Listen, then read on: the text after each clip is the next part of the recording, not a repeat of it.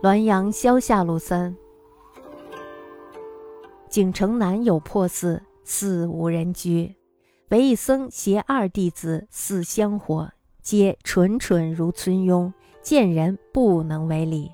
然菊乍殊甚，因是松脂炼为末，夜直卷燃火洒空中，焰光四射。望见去问，则弟子见户酣寝，皆曰不知。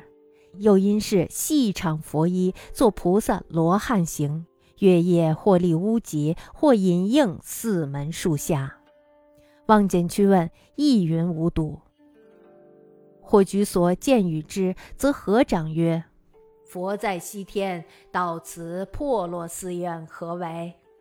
观思方进白莲教，与公无仇，何必造此语惑我？”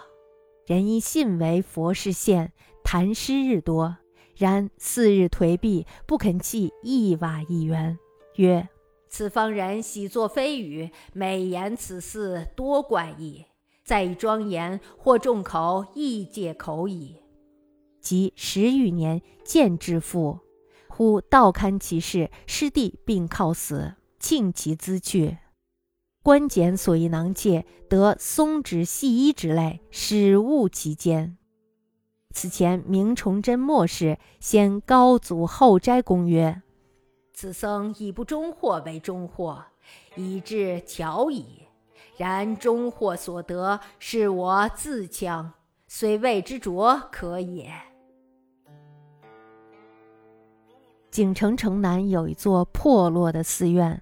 周围无人居住，只有一个和尚带了两个弟子在这儿管理香火，都是一些蠢笨的，像乡下的佣工一样的人，见人呢也不会行礼。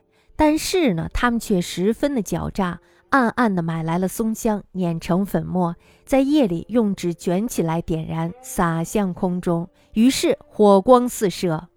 见到火焰的人都来询问。师徒三人呢，却插着门酣睡正香，都说不知道。他们又暗地里买来唱戏用的佛徒的服装，扮成菩萨罗汉，在月夜或是站到屋脊上，或是在寺门前大树下若隐若现。看见过的人就来问他们到底有没有见过，但是呢，他们也说没有见过。有人告诉他们这些，于是呢，师徒三人便合掌立约。佛在西天，来到这个破庙做什么？官府正在晋察白莲教，我们与你无冤无仇，何必造谣害我们？于是呢，人们便从此更加认为是真佛现身了。所以呢，施舍的人也就越来越多了。可是呢，寺庙却一天比一天更加的破败。和尚们呢，却不肯整修。他们说，这儿的人呀，非常的喜欢捕风捉影。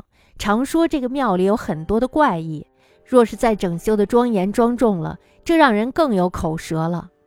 十年多的时间，师徒三人靠着施舍，渐渐的发了大财。忽然呢，被强盗发现了他们的私藏，于是打死了师徒三人，抢走了他们所有的钱。官府呢，这时候也得知了这件事情，那么来破案的时候呢，就顺便检查了他们剩下来的这些箱子。在箱子里发现了松脂、细装等物，人们这才明白和尚们的阴谋。这呢是明代崇祯年的事儿。我的高祖后斋公说，这几个和尚表面老实，骗人的手法呢也够巧妙的了。骗来的钱财正好残害了自己。若说他们蠢到了极点，也是未尝不可的。